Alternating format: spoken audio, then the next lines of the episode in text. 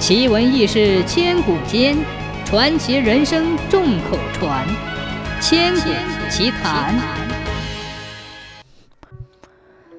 从前有个人，他喜欢偷别人的鸡，每天晚上他都要摸到邻居家的鸡笼里去偷一只鸡，偷成了习惯。只要一天不偷，他心里就感觉好像少干了一件什么事似的。于是他今天偷东家。明天偷西家，左邻右舍、全村上下都被他偷了个遍。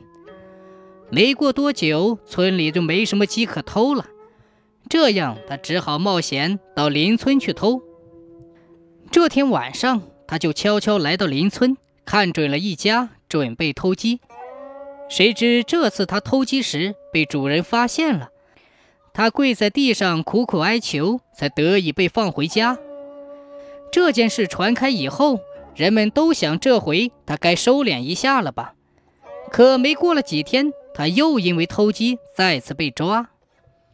他的一个朋友实在看不下去了，就来劝告他说：“你本来是个很不错的人，可是你天天去偷人家的鸡，这样会损害你的德性的，别人会把你看成是个偷鸡贼。难道你不感到羞耻吗？”偷鸡不是一个正人君子所为，你还是赶快改掉这个坏毛病才行啊！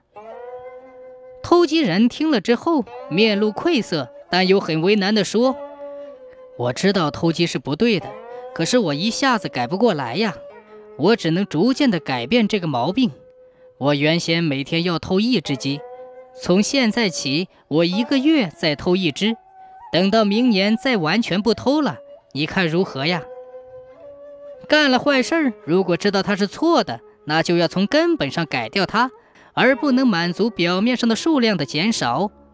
否则，错误依然是错误，想改也只是为自己找借口，是骗人的。